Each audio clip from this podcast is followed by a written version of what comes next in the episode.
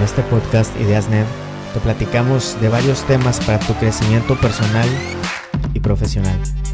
Del branding al emprendimiento, del marketing a la innovación y mucho más. ¿Qué tal? Bienvenidos a un nuevo episodio del podcast Ideas Net. Hoy vamos a platicar de podcasting en el 2022 para saber si es tarde, si es temprano, si estamos a tiempo de iniciar un podcast o de fortalecerlo. Vamos a platicar de tendencias, vamos a platicar de mejores prácticas, todo relacionado al podcasting. Y para eso invité a mi compadre, experto en el tema y buen amigo Raúl Muñoz de N Media. Bienvenido, compadre. ¿Qué tal, Samer? Sam, ¿cómo estás? Un saludo a toda la audiencia aquí de NET y un gusto estar por acá, ¿no? Ya tenía ganas de participar aquí y tenemos muchas cosas interesantes y la pregunta que si es a tiempo para iniciar un podcast, la verdad es que sí y ahorita vamos a platicar por qué. Cuéntanos un poquito, Raúl, de, tu experiencia en este mundo del, podcasting, porque tanto eres productor como también eres host de, de tu podcast, ¿no? Titanes.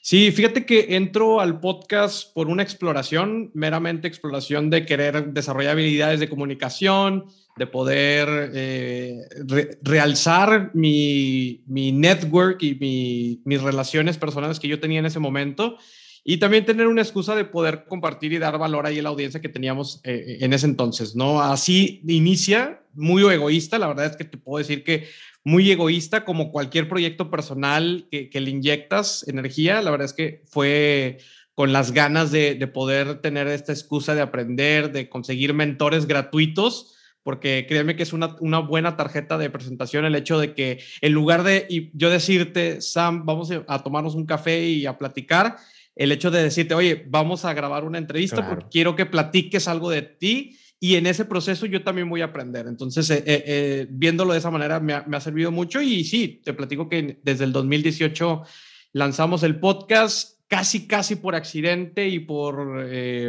añadidura, se dio la oportunidad de que más personas y colegas como que me preguntaron y, oye, yo también quiero lanzar mi podcast, me puedes ayudar, me puedes apoyar. Y así empecé como productor freelance y hasta este momento ya formando el equipo de Nemedia y lanzando producciones hasta originales y haciendo todo un, serie de cosas que jamás me hubiera imaginado en ese entonces.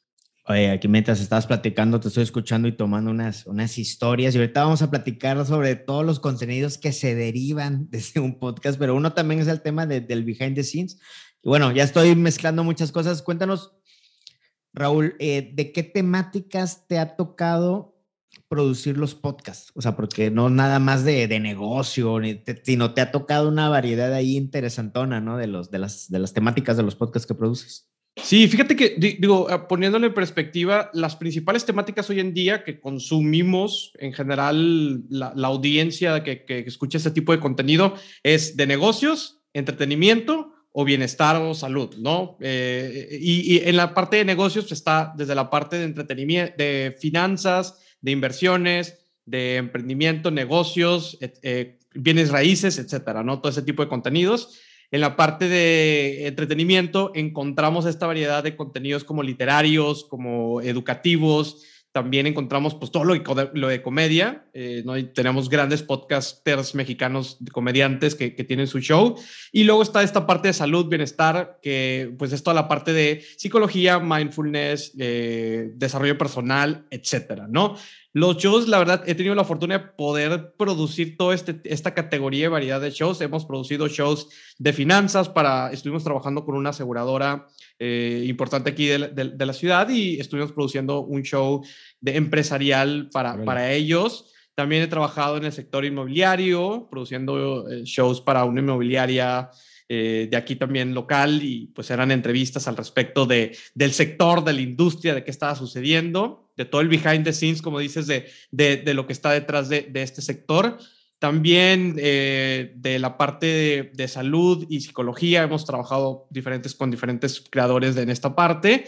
Y bueno, eh, emprendimiento, que es uno de los temas y negocios que, que más domino y me fascinan, eh, pues también hemos tenido la oportunidad. Entonces, digo, creo que en la parte de contenidos, la verdad es que hay un abanico de posibilidades. Hay contenidos que ni siquiera hay, existen hoy en día, que se han creado y que se han publicado. Entonces, creo que si, si tú tienes la inquietud de crear un contenido que, que, tú dominas o que quizá, porque también sucede esto, ¿no? Sucede que muchas veces pensamos que es por no ser expertos en un tema y no ser como estos maestros icónicos de, de, sobre, sobre este tema, que no podemos hablar de él. Cuando muchas veces tenemos un conocimiento superior al de muchos de nuestros conocidos y amigos entonces, nosotros podemos ser maestros de aquellos que, que, tengan un conocimiento menor al nuestro. Entonces, eso, y eso, eso es realmente como empezamos todos, ¿no? Empezar a compartir y es también un proceso de aprendizaje muy bueno donde haces este ejercicio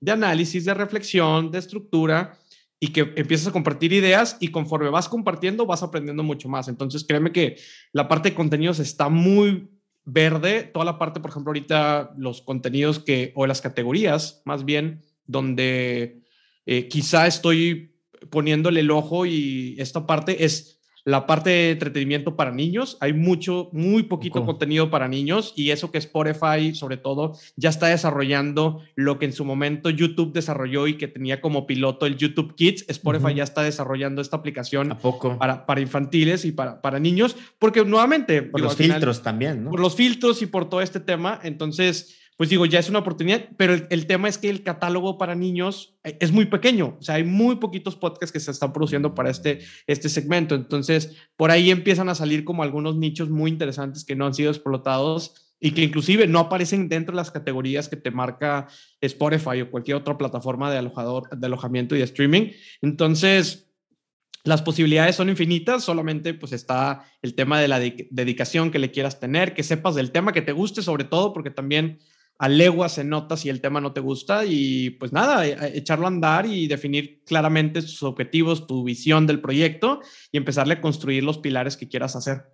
Y sobre todo, y hace rato comentabas algo, ¿no? De, eh, de que aunque no te creas el máximo experto, eh, pues lánzate, ¿no? Tal vez, tal vez, tal vez esto es un rompecabezas y cada quien tiene una pieza en la mano y una forma de ponerla en la mesa es, es lanzando ese mensaje, ¿no? Tal vez es a través de, de, un podcast, es a través de un newsletter, o es a través de toda una estrategia de contenidos que contemple todos estos, estos canales, ¿no? Pero sí, bueno, una de las primeras objeciones, ¿no? Que, que podríamos aspirar a derrumbar o, o mitos que deberíamos ir este, tirando es el tema de que no necesitamos ser expertos o las máximas autoridades o las voces más respetadas en un área para lanzar nuestra opinión, ¿no? Al final del día, eh, pues de eso se trata, ¿no? Pues si no, si no fuera así, pues de, qué platicarías en la, en la vida, ¿no? Raúl, es, estamos a tiempo en el, hoy que estamos grabando aquí en febrero del 2022, alguien que todavía se lo pregunta, ¿está a tiempo de iniciar un podcast?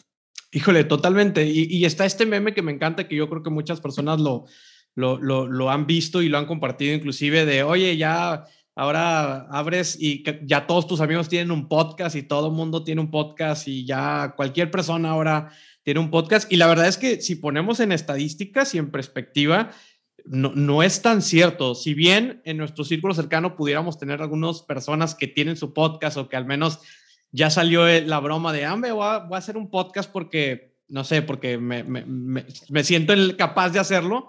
La, realidad es, es, otra, ¿no? Si ponemos comparativa, hoy en día más o menos aproximadamente está un catálogo de cerca de 3.9 millones de podcasts que hay al aire eh, en el mundo. Si ponemos eso y empezamos a hacer el quiebre para, para determinar cuántos podcasts en español y sobre todo cuántos podcasts en México existen, la verdad es que ese número se cae brutalmente y estamos hablando de muy poco contenido que está disponible, al menos en español, habla hispana, y luego en español, el principal productor es España, ni siquiera es, es, Latinoamérica. Entonces, España es el principal productor de contenido en español. Y luego ya si nos vamos a Latinoamérica, ya ahora sí hacemos un pie donde los principales productores son México, Colombia, Chile y Argentina.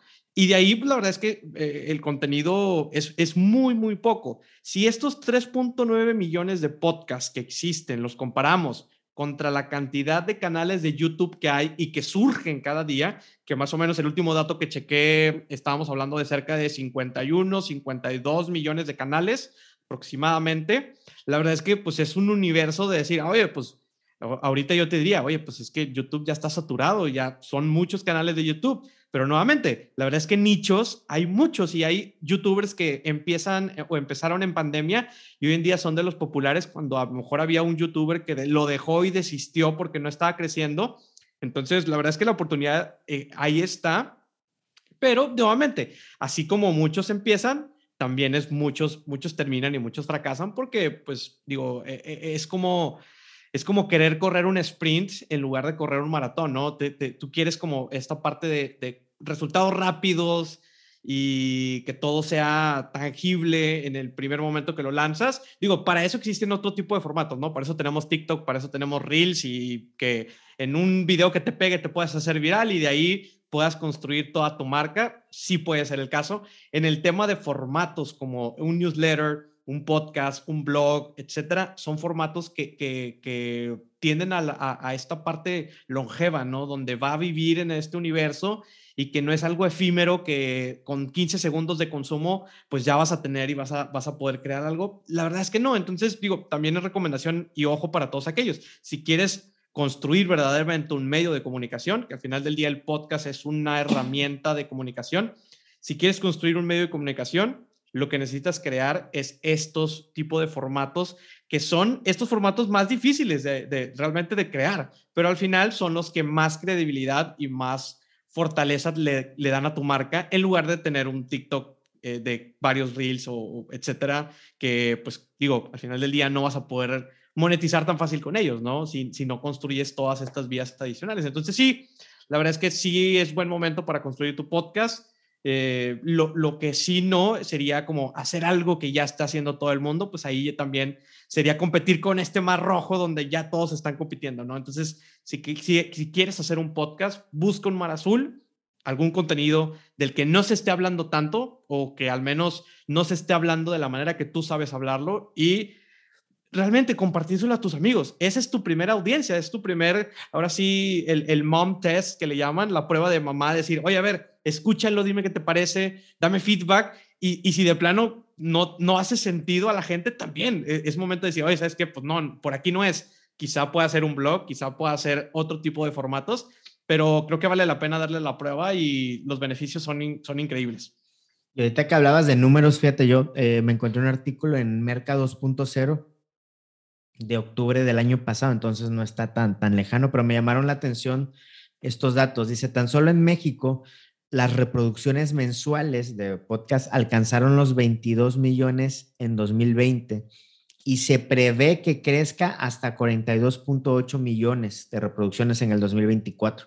Según un estudio de Statista, el consumo de podcast en el país aumentará hasta llegar a los 31.5 millones de consumidores en el 2022 y crecerá a 42 millones de oyentes en el 2024. Y ojo, y aquí hay que hacer una distinción entre creador y usuario, ¿no? Aquí está, está hablando, aquí te está diciendo este artículo que hay un mundo de oyentes, de usuarios. Entonces, uno si se ve con la capacidad, con el deseo de ser creador, hay un mercado que tal vez está dispuesto a escucharte. Ya obviamente hay que partirlo en diferentes segmentos por temáticas. Dice, en Latinoamérica, Chile, Argentina, Perú México son los países que tienen la tasa más alta de crecimiento en consumo de podcasts. Dice, eh, la tasa de México es de 47.84%. Casi el 30% de los mexicanos escuchan podcast más de una vez a la semana. Eso es un chorro. A los mexicanos les gustan los podcasts basados en hechos reales, en más de un 50%, los periodísticos o de investigación en un 48%, de entrevistas en un 42%, ciencia y medicina 40%, y entretenimiento, bueno, series, criminales, comedia, ficción y drama un 32.2%. Estas son tendencias, este, pero el mensaje, el bottom line de esto es de que, de que no están muertos los podcasts, ¿no? Este, va, va creciendo es buen momento para sumarse. Me, me, gustó algo que dijiste, ¿no? De que busca algo que nadie esté diciendo o al menos no en la forma en que tú lo podrías, lo podrías contar, ¿no? Y Raúl, eh, ¿qué, ¿qué, otras, ¿qué otras ventajas le ves? Ahorita aquí el, el, el, artículo mencionaba sobre, sobre el formato de entrevistas. Eso está haciendo un boom y donde el podcast sirve como una excusa, llamémosle podcast al formato de audio, ¿no? Que es el, es el de donde nació, ¿no? Sirve como una excusa para que ya que estoy ahí, pues grabo el video. Ya que tengo un contenido de formato largo, pues hago varios clips y los voy subiendo a las diferentes plataformas, a Facebook, a YouTube, a TikTok, a Instagram, etcétera. O hago un newsletter a partir de ese, que es a partir de ese contenido. Entonces el podcast sirve como una piedra angular, como un fundamento para una estrategia de contenidos en la cual muchos se han estado apalancando para tener un crecimiento exponencial, Rob. Sí, al final del día, por ejemplo, el hecho de, tener un contenido largo, cualquier formato que sea, eh, pues al final, digo, ya tienes el contenido y, lo, lo, más difícil eh, en temas de podcast es, es, el alcance. O sea, la verdad es que no es un contenido o no es un formato que, que, tengas un gran alcance, ¿no? Porque no hay tanta gente, a pesar de, de, las estadísticas, pues no es algo que, que, digo, un podcast como, como, la, como eh, el audio difícilmente se va a hacer en un contenido viral, ¿no? Porque e, es, es, es tan, tan extenso donde tendrías que extraerlo y que ese, ese audio del, del episodio completo viajara eh, por grupos de WhatsApp o, por la red como para que realmente se pudiera convertir en algo viral. Aún así, un contenido de más de 25 minutos difícilmente se va a convertir en un contenido viral, sobre todo por el, el, attention span que tenemos hoy en día, ¿no? Por el, el porcentaje de, de, atención que tenemos de las diferentes plataformas que estamos consumiendo. Entonces, una de las maneras para darle growth a tu contenido de podcast, newsletter o estos contenidos que son de, ahora sí, de, cadencia más larga y más lenta, es, es partiéndolo en diferentes unidades, ¿no? Yo quiero verlo como diferentes unidades o diferentes productos o microproductos, que como bien puede ser eh, audio cortado y este, este famoso audiograma que, es muy popular, donde está esta onda gráfica con una imagen reflejando un poco el contexto de, de lo que se está hablando. Y o puede ser también un video, un extracto de video donde haces este nugget o clip de algún tema en particular como para incentivar a que la, audiencia lo consuma y que eso incentive a que vayan a consumir el video largo si es que les interesa. Si no, con ese mismo consumo, pues la verdad es que cuenta como, como información que tú le estás entregando o traducirlo en N cantidad de piezas, como tú decías, eh, un newsletter, un blog, eh, un escrito, imágenes, eh, frases, quotes, etcétera. Inclusive si nos vamos a más transmedia, un podcast o derivado de un podcast, hasta se puede escribir un libro. Tim Ferriss, eh, el libro Titanes. Buenísimo. Es un, es un libro que se deriva de entrevistas, literalmente, donde hace una recopilación de las mejores entrevistas y de los mejores aprendizajes y enseñanzas que tuvo derivado de esas entrevistas y crea este poderoso libro que se llama Titanes. Y, y de esa manera, pues es como también pasas eso digital a una cosa un poco más análoga y un producto entregable más análogo,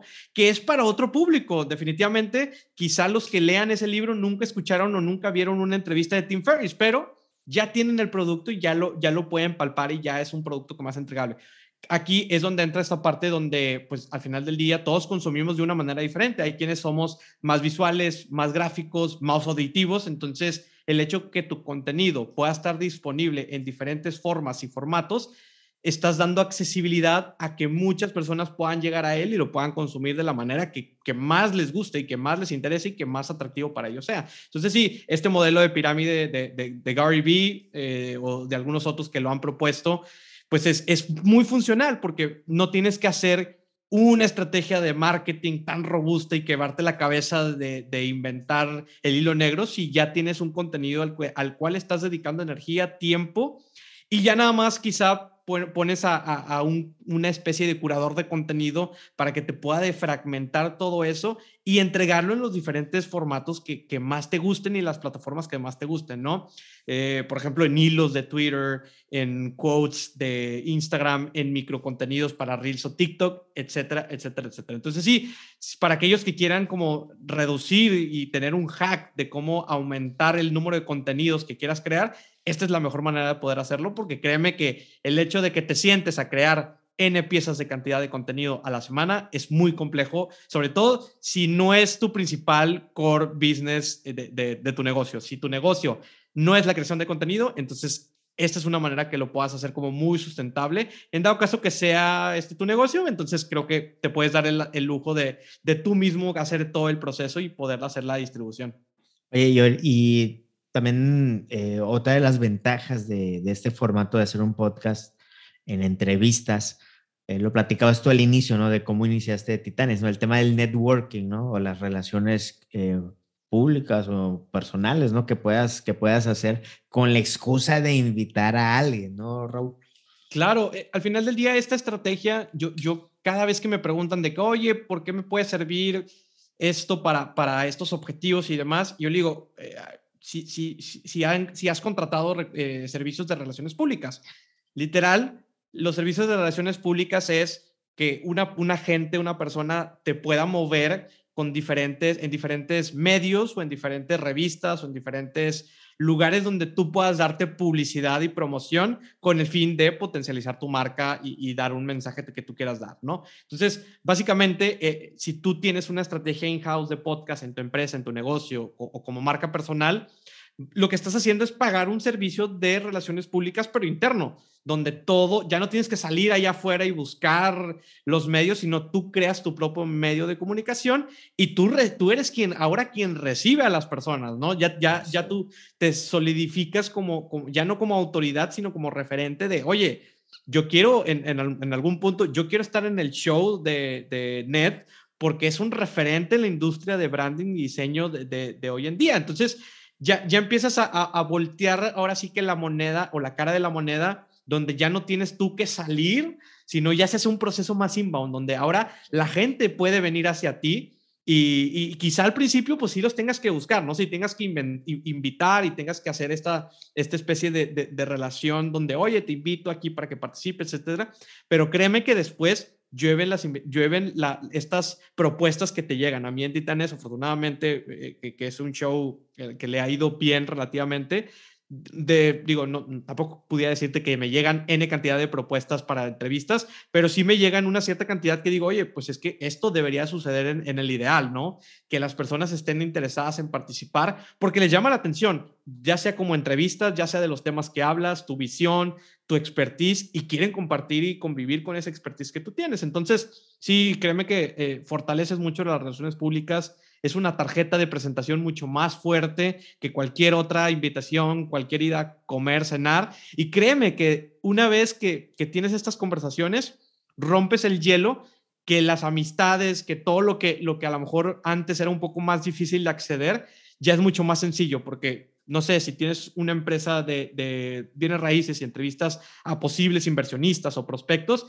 créeme que la conversación ya es mucho más fraternal que esa llamada en frío donde le estás ofreciendo y vendiendo un producto o un servicio que aparentemente le puede servir o no, pero ya se vuelve algo más relacional donde, oye, vente, platícame tú de tus primeras inversiones o de tus primeras experiencias y en esa, en esa confianza que, que se exprese, ya a la hora que terminas, créeme que ya ni siquiera tienes que decir la palabra de, oye, te invito, ya puede estar como, como sobreentendido y ya puedes pasar a una segunda, una segundo nivel de conversación, donde ya se hace mucho más auténtico también. Sí, y, y qué bueno que, que, comentas todo esto, ¿no? Porque también hay, hay como que beneficios más tácticos o chiquitos, ¿no? Como el hecho que, que puedas hacer un clip, un reel, de esa entrevista con tu invitado y lo subas a tu, a tu, a tu perfil y él te comparta, ¿no? Entonces también puedes acceder a llegar a esa, a esa, a esa otra audiencia, ¿no? O número dos, el hecho del tema que te asocien con, el, con tus invitados, ¿no? O sea, vas ganando reputación, ¿no? Que es pariente de ir generando una marca, una marca personal, ¿no? El, el, dime con quién te juntas y te diré, y te diré quién eres, ¿no? Entonces deberíamos aspirar a ser unos buenos entrevistadores para tener buenos invitados y que vayamos creciendo, creciendo todos. O sea, hay muchos beneficios, ¿no? De generar, de generar este, este, este modelo, ¿no? De entrevistas. Muchos dicen que es el más fácil, yo no creo, ¿no? Porque, porque, porque, pues no, porque no, no tienes control, ¿no? Del tiempo de la otra persona, de la energía de la otra persona. Tienes que hacer la tarea, ¿no? Entrevistar, eh, perdón, este, investigar, tienes que ver otras entrevistas que ya ha tenido, buscar alguna, eh, Tim Ferris dice, ¿no? Que deberías propiciarles historias, ¿no? Que no nada más de que, oye Raúl, ¿cuánto es el porcentaje? No sé qué, sino de que, oye Raúl, ¿qué sentiste la primera vez que conectaste un micrófono cuando, cuando ibas a grabar? Entonces ya el, tu invitado te empieza a contar una historia. Y bueno, hay una buena tarea este, en México muchos lo están haciendo muy bien, ¿no? este, eh, no sé, el éxito, ¿no? Admiro mucho el éxito que han tenido youtubers como Roberto Martínez a través de, su podcast. Es increíble, ¿no? El alcance que, que, que, han generado, ¿no? Eh, chavos como él, eh, porque lo están haciendo muy bien en lo táctico también. O sea, del a qué horas postean este clip, en qué canal y todo. Eso es un, eso es mi respeto, Sí, al, final todo se puede, nuevamente, no masterizar con, conforme vayas eh, haciéndolo y creo que lo, principal y, como creativos, como creadores, es, es, hacer, ¿no? Nunca podremos saber nuestras capacidades si no es ejecutándolas, ¿no? Y, y ya cuando lleguemos a toparnos en alguna parte y, este bloqueo donde, oye, pues ya hasta aquí llego, quizá ya sea momento de poder expandir y, empezar a reunir un equipo, ¿no? Por ahí, por ejemplo, eh, para, exclusivamente para los creadores y que quieran dedicarse 100% a esto, eh, más o menos en promedio para que puedan vivir del contenido eh, como creador, estamos hablando de 26 meses en consistencia, con disciplina, con constancia, ¿no?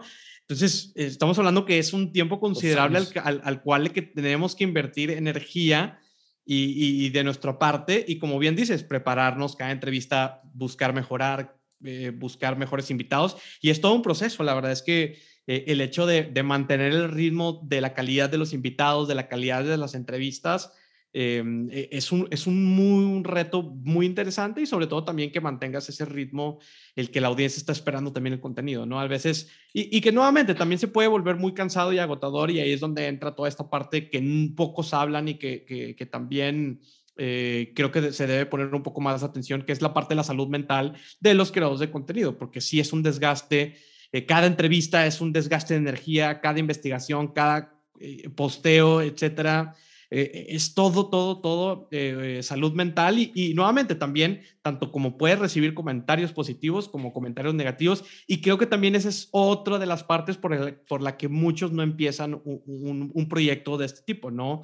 El hecho de, que puedas tener este, este feedback negativo de tus mismas eh, amigos, personas, familia y demás, como de externos que puedan comentarte y, y escribirte, porque pues al final del día estamos entregando arte, ¿no? Ya sea en, cualquier formato que, queramos, inclusive si somos una empresa, la verdad es que estamos entregando arte cada vez que publicamos y, pues eh, ese arte trae nuestro sello y pues a veces es como, como, como difícil lanzarlo allá al mundo y, que esté objeto a crítica. Creo que es, también es una parte como importante y un reto que debemos de tener como, como creadores y creativos de, de poder ser, eh, tener un cascarón mucho más robusto y más fuerte para que definitivamente esto no pueda afectarnos y que, que normalmente más bien sea un motivador para seguirlo haciendo.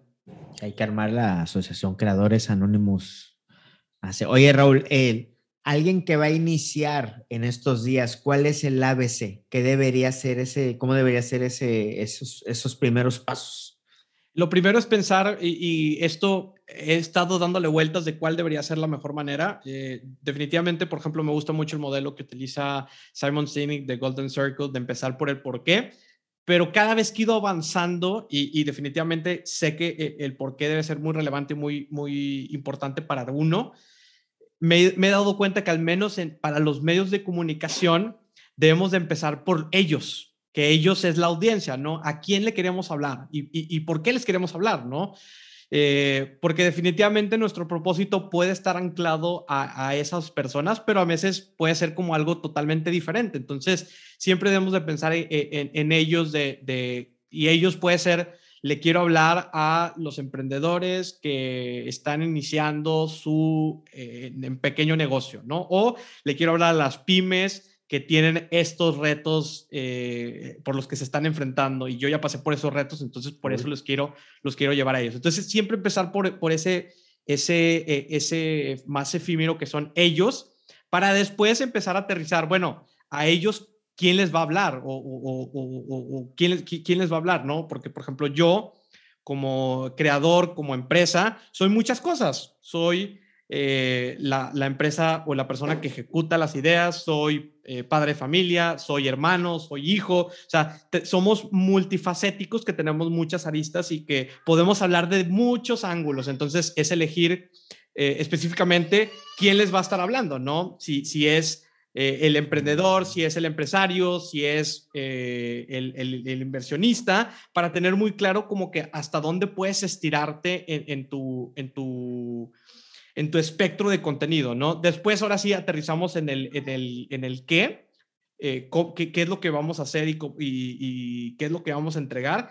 Y después, lo último, lo último que deberíamos estar visualizando o viendo es el cómo, es el cómo lo vamos a entregar, porque créeme que eso ya una vez que definamos todo lo anterior, lo demás, esta parte del cómo lo vamos a entregar, se va a venir definitivamente como por añadidura, que si es un formato en podcast, que si es un formato en newsletter, que si es un formato, ahora sí que definiendo la audiencia, también podemos tener una suposición de cómo es que va a consumir el contenido, ¿no? Si decimos que son mamás que tienen dos niños y que solamente tienen una, una, disponibilidad en su tiempo de 15 minutos, entonces no pudiéramos estar hablando que tenemos que hacer contenidos súper extensos y largos y, que se publiquen en la noche o que se publiquen, o sea, ya, ya tendríamos como mayor información para poder entender un poquito más eh, qué tipo, cómo lo vamos a entregar ese contenido y en qué hora, qué horario, qué formato y etcétera, ¿no? Entonces, pero sí, empezar en a quiénes le queremos hablar y, y, creo que es lo más importante y digo, ¿a quiénes? Y, definitivamente el tema, ¿no? De lo que queremos hablar. El tema pueden ser múltiples temas, como decíamos anteriormente, e, esa reflexión de que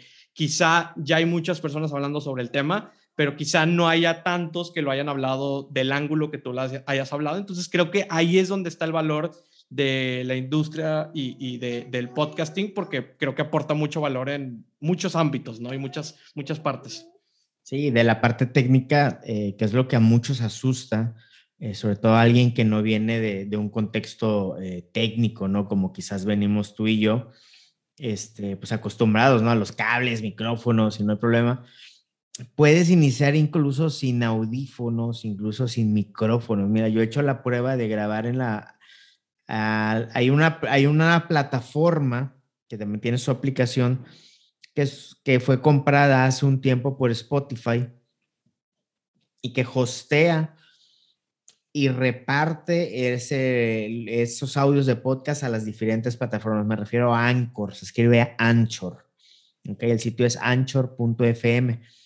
Y en Anchor, tú ahí es un agregador, ¿no? También eso significa que lo agrega Spotify, lo agrega Apple. Y esos archivos de audio tienen que vivir en un lado, ¿no? Es la parte donde, donde es el hosting. Bueno, Anchor te provee todo esto, ¿no? Es algo, es una, es una herramienta 360, ¿no?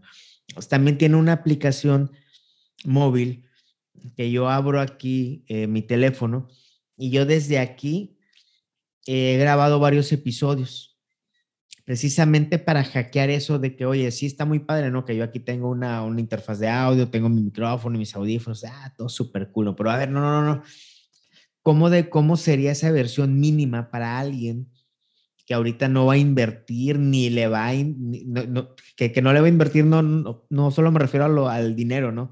Sino al tiempo para entenderle a un micrófono. la aplicación Anchor. Desde ahí en tu teléfono y aquí puedes grabar y ahí mismo lo subes. La parte técnica cada vez es menos difícil, Robert.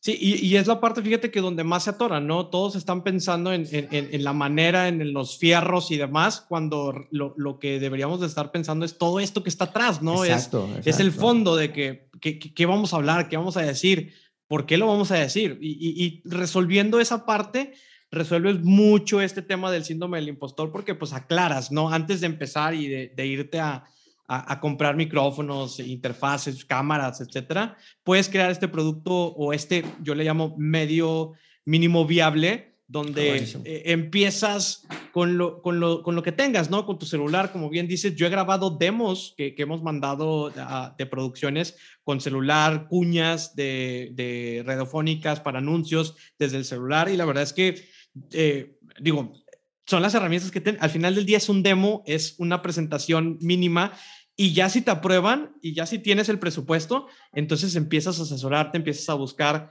eh, estos fierros, estos micrófonos, ya que validaste tu producto, evidentemente. Digo, yo esta parte de los podcasts, los medios de comunicación, newsletter, todo, creo que deberían de, de nacer así, como estos medios mínimos viables, porque es la única manera que puedas validar con tu audiencia si es realmente lo que ellos quieren y que, que, que, es el delivery que les, vas a, que les vas a aportar, ¿no? Y te sirve a ti como práctica también, ¿no? O sea, imagínate, no deberías aspirar a ya tener todo súper armado para empezar a hablar, no, ponte a practicar nada más con tu teléfono. Y, y, esos, esos episodios pueden o no salir al aire. De hecho, yo he grabado episodios que no salen al aire porque, digo, en ese momento, pues, ah, los grabé y Después me doy cuenta de que, oye, este contenido pues no, no es lo que yo esperaba, no es lo que yo aspiro. Entonces hay episodios que ni siquiera salen al aire, pero digo, vale la pena como probar, explorar y practicar, creo es lo más importante, practicar. Créeme que hoy en día, si me hubieras entrevistado en el 2018, no pudiera hablar de esta manera como tan eh, fluida pero ha sido práctica, práctica, práctica, horas, horas, Aventarte, horas. ¿no? Masterizar, como bien dice ahí, eh, las 10.000 horas, masterizar, masterizar, masterizar. Yo creo que ya tengo más de 10.000 horas de vuelo, entonces, entonces creo que ya me pudiera considerar un cierto maestro en esta parte, pero me falta mucho, mucho recorrido porque hay muchas cosas todavía por aprender. Otra de las objeciones o de los, o de los malentendidos o lo, o lo que hemos asumido mal es que los episodios deben ser largos, ¿no? Muchos dicen, oye, es que no, tal vez no tengo tanto que decir, ¿no? Y no, o sea, yo, precisamente con esas pruebas he grabado en, eh, episodios de un minuto, de dos minutos, ¿no? Inspirado también en este cuate que se llama Naval Ravikant, que tiene episodios tanto, de, tanto de dos horas como episodios de dos minutos, de un minuto, de que el vato de que, oye, nada más quiero, nada más quiero contar este concepto. Entonces, y en la parte mínima, ¿no? O sea, claro que te podrías explayar tres horas, ¿no? Pero, pero si solo requiere un minuto para transferir una idea, pues que así sea. No, claro, y, y, esto lo vemos reflejado en todos lados. Hay, hay, contenidos que están malamente producidos, hasta parece de, de, de adrede, y, y son contenidos que funcionan. Cuando de pronto vemos contenidos de megaproducciones con miles de dólares, con la mejor cámara, con, etcétera, y, que no conecta, definitivamente no conecta. Entonces, eh, sí, e, esperarnos a tener toda la infraestructura para poder crear un contenido y que eso derive a, que funcione, eh, híjole, creo que, creo que sería como esperar una ruta muy larga. Y nuevamente, no, quiere, no tampoco queremos decir, y no quiero decir que, que la calidad no sea mala, creo que para que un proyecto se vaya profesionalizando, eh, su calidad lo, lo, demanda y lo debería demandar inclusive su audiencia, pero al menos al inicio, créeme que no, la audiencia no va a detectar si está grabado con un micrófono bueno o está grabado con, con un micrófono que, que, que, a lo mejor no es de la mejor calidad. Pero lo que sí hay que cuidar quizá es que, oye, si estoy grabando, pues que el lugar al menos no se escuche tanto eco, que al menos sea un horario donde no haya tanto ruido ambiente, cuidar algunos elementos que sí podemos controlar de cierta manera, pero al final del día son factores externos, pero eso puede ayudar a que mejore un poco la calidad. Pero sí, digo, eh, yo he hecho, la prueba también de grabar episodios directamente en, el celular, subirlos y, explorar, porque al final, eh, digo, la misma audiencia es la que demanda el contenido y créeme que, híjole, no, no, no, no esperaría a, a, tener el ideal y creo que nadie debería esperar a tener el ideal de sus, de sus cosas para poder lanzarlas allá afuera.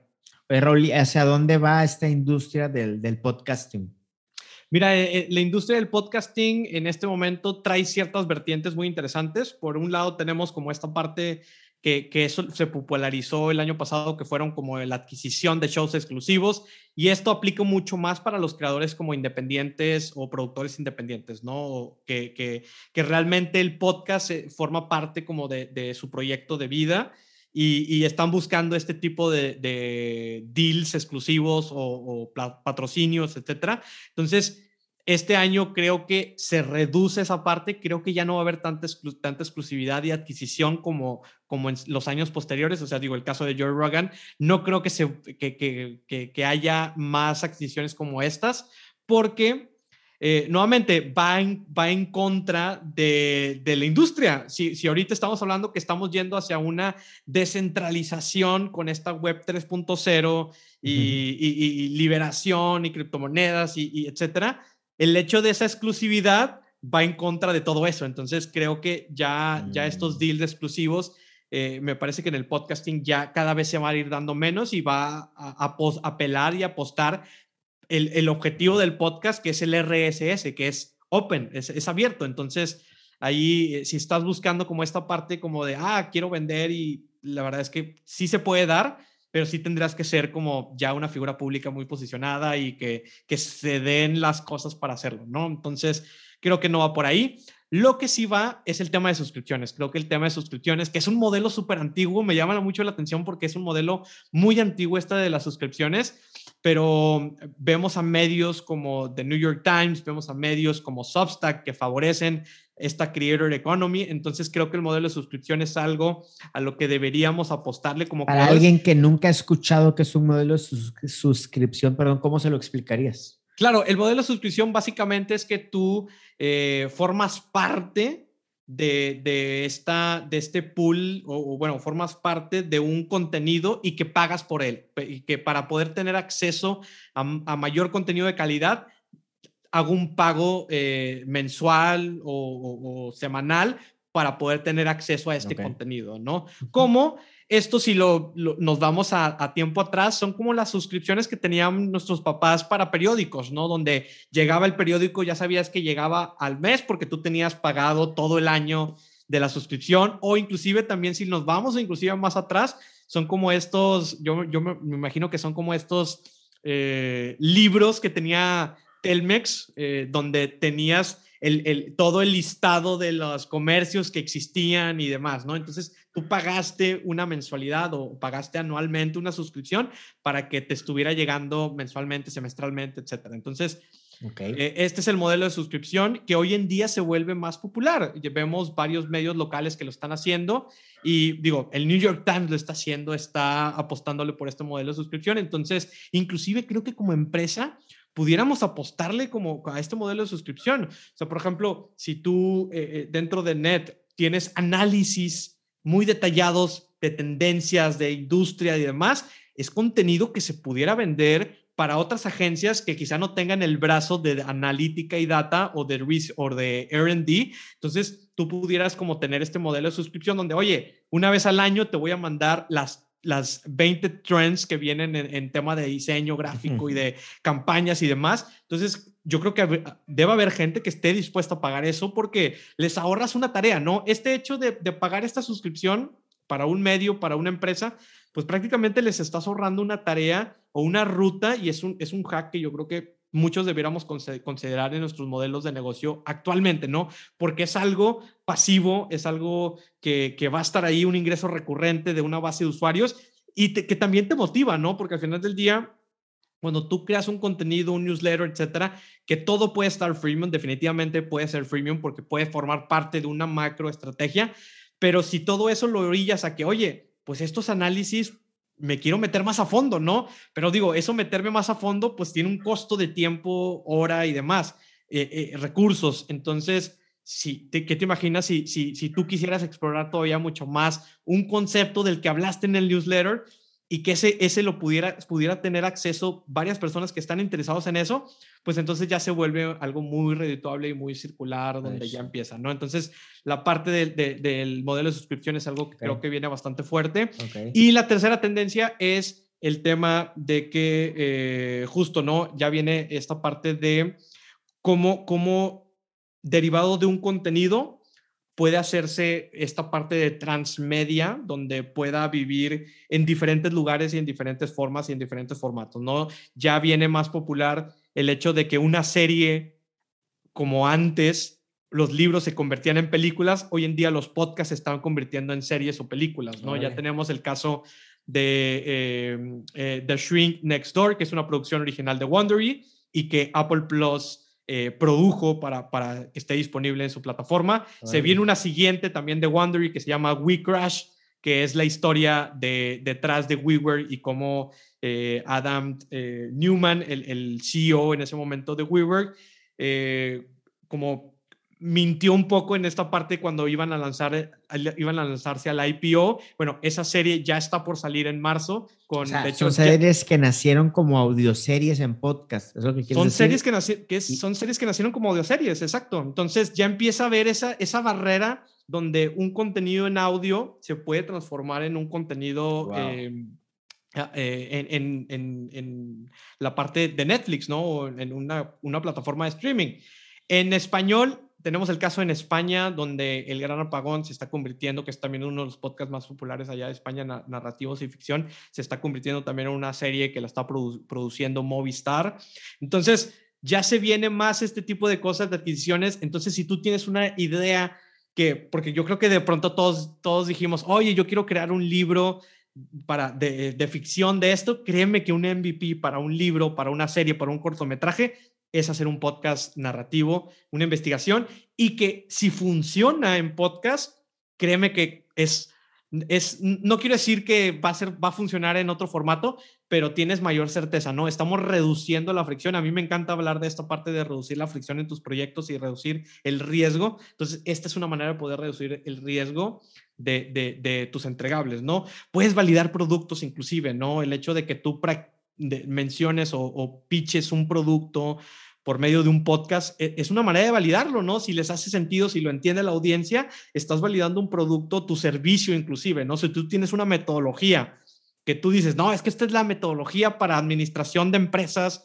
del futuro, tú lo puedes validar con episodios, decir, a ver, e, este es, e, si yo capacito en esta metodología para que más personas se certifiquen, pues a ver, episodio 1, 2, 3, 4, ¿se entiende o no se entiende? Si se entiende, entonces hace sentido y, la audiencia lo, este, empata con ello. Si no, entonces hay que, hay que combinar y demás. Entonces creo que viene mucho esta parte del transmedia donde audiolibros, audio series y podcasts se pueden convertir en libros, películas y un sinfín de cosas. La verdad es que está muy interesante. Entonces, si, si tienen una idea muy creativa o, o inclusive no tiene que ser ficción, ¿no? Podemos hablar de de una investigación periodística, narrativa, un estudio de algún tema como muy puntual, creo que lo puedes iniciar como en este formato de podcast y después llevarlo hacia otros niveles. Oh, buenísimo, Raúl. Entonces, eh, ya tratando de recapitular todo lo que, lo que nos acabas de compartir ahorita, o sea, sí es buen momento, no es como la, la típica frase, ¿no? De que cuando fue el, el, mejor momento para sembrar un árbol fue ayer y el segundo mejor momento es hoy, ¿no? Es lo mismo con los podcasts, nos diciendo que viene en auge. Eh, ya vimos las, eh, las ventajas ¿no? de tenerlo incluso en el formato de entrevistas, cómo sacarle jugo para tu estrategia de, de, contenidos y cómo poderte sumar o subirte en estas olas que nos estás comentando, que son como que las macro tendencias del podcasting para tenerlos en, en la mente. ¿Algo más, Raúl, que te gustaría compartir a alguien que, que está tratando de dar ese paso para aventarse en este mundo? Sí, algo más es que, que, no lo vean como un doble esfuerzo. Muchas veces de, los proyectos que me ha tocado evaluar y, revisar, es que lo ven como el podcast, como un proyecto aparte y, como, como muy separado de toda su estrategia. Y, lo que tratamos de hacer realmente es, es ver la manera de cómo, cómo el podcast puede formar parte de esa estrategia y, que se convierta en un hábito. No, nuevamente, el podcast se consume en base a hábitos, entonces la construcción del podcast también tiene que ser en base a hábitos, ¿no? Donde tú como creador o como, como empresa le dediques cierto tiempo, le dediques en tu calendario algunas fechas relevantes para poder dedicarle a la construcción de este contenido y que sea una estrategia integral. Siempre hablamos de esta parte de, de, de, poderlo hacerlo integral, porque muchas veces me ha tocado ver empresas que tienen su podcast donde están hablando y traen una narrativa muy educacional y muy transformacional y etcétera. Y en su contenido de redes sociales están venta, venta, venta, venta, venta, ¿no? Entonces, eso es algo como, como muy separado, ¿no? Hay que armonizar todo, decir, oye, si yo estoy hablando en mis redes sociales sobre, sobre estos temas, pues e, en el podcast también, eh, al final del día, voy a amplificar el mensaje, ¿no? Puedo hablar más extenso. Si en una historia nada más puedo hablar 15, 20 segundos sobre un tema en particular, en el podcast puedo tomarme la libertad de hablar 20, 30, 40 minutos y no se diga si lo hacemos en el formatos escritos, etcétera. Entonces creo que esa, verlo como, como una parte integral de, de esta estrategia de tu contenido o como, como parte inicial y que sea el pilar de tu contenido y que de ahí se derive todo, eh, creo que eh, es lo fundamental para que no te cueste, ¿no? Porque nuevamente, si lo vemos como una tarea separada y muchas veces van a estar compitiendo las estrategias, ¿no? De que, ah, el de marketing eh, y de redes sociales está haciendo algo, pero el de campañas presenciales está haciendo otra cosa y en sucursales están haciendo otra cosa diferente. Entonces ahí es donde creo que se pierde toda la estrategia que hablamos, ¿no? De la marca, ¿no? Porque, digo, me gusta la frase que, que dices de esta parte que que la marca no es lo que tú crees que, que, estás diciendo, sino que lo que la audiencia está, está pensando y está transmitiendo y está viviendo. En el podcast es igual, ¿no? El podcast tú puedes creer que funciona para algo, pero realmente la audiencia es lo que lo está interpretando y lo está utilizando para otras cosas. Lo importante sería es ver cómo acortas ese conocimiento y, realmente estar entregando lo que la audiencia está esperando, ¿no? Porque muchas veces puede ser que la audiencia esté haciendo un trabajo, un job to be done, porque eh, eh, con eso, pues se lo diste, pero queda algo pendiente que, no, que, que quizá no le estás entregando. Entonces, ahí es donde tienes que empezar a evaluar, ¿no? No, buenísimo, Raúl. Entonces ya nos dejaste ahí la suficiente tarea. Este, entonces, si tú que nos estás escuchando te estás animando a esto, repasa el episodio, ya te compartió Raúl. Eh, primero iniciar con esa fase de, encontrar el mensaje, encontrar la audiencia, donde, donde hagas ese matrimonio, ¿no? En qué, qué parte de ti va a comunicar un cierto mensaje que sea valioso para, para ellos. Y ya de ahí, pues también hablamos de la parte técnica, de la parte de sacarle provecho a los contenidos y demás. Raúl, ¿cómo te encontramos en, en las redes Sí, en todas las redes sociales soy como Raúl Muñoz, literalmente así me pueden encontrar en todas, TikTok, Twitter, Instagram, LinkedIn, Facebook, etcétera. Principalmente ahorita me estoy enfocando mucho en, en, contenido en Twitter y LinkedIn. La verdad es que me, me, encanta como el formato escrito más que el video, pero definitivamente pronto volveremos ahí a la parte del video.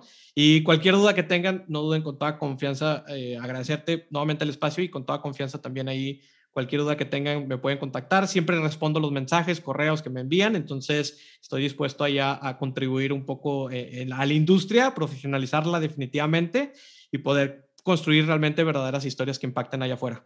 Perfecto. Raúl, muchas gracias y que no sea la última vez. No, definitivamente no. Gracias, Amer. Gracias a toda la audiencia. Saludos allá a toda la familia de NET y estamos viéndonos pronto. Venga, hasta la próxima. Si esto que escuchaste fue valioso, te invitamos a suscribirte a nuestro newsletter semanal y a seguirnos en todas nuestras redes sociales. Somos NET, agencia de diseño, y te saludamos desde Monterrey, México.